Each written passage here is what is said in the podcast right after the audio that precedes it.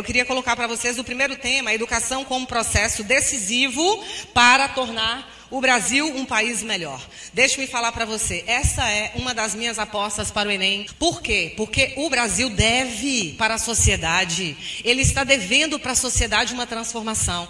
Gente, acabou, para, não dá mais. A gente quer mudança, né? A gente quer mudança. E aí você está vendo um ensino médio que está vindo por aí, diferente, reformulado, uma base nacional curricular comum que vai virar o negócio de cabeça para baixo. Olha, não sei se vai dar certo, mas do jeito que está, não pode ficar.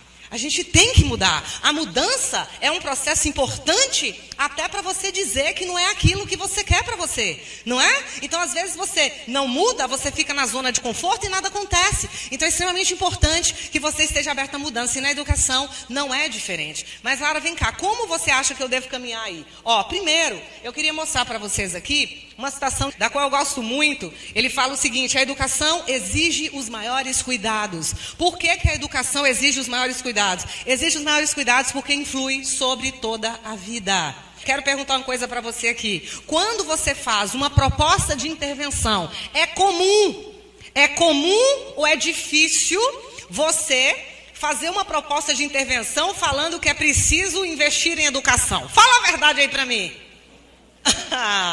Para, gente. Ó, 70% das propostas de intervenção tocam o quê?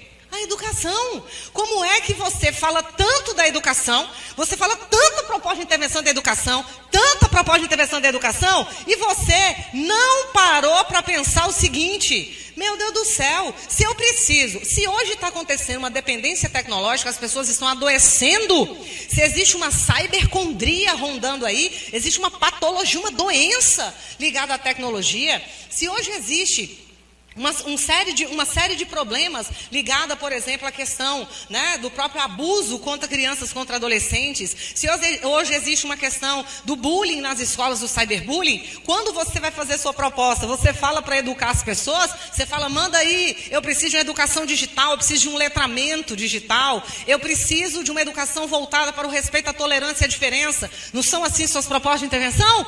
Se você já fez inúmeras propostas de intervenção que usam a educação como uma forma de resolver um problema social, como é que o Enem até hoje não me entregou um tema que fale, que coloque a educação como um processo decisivo na transformação do Brasil?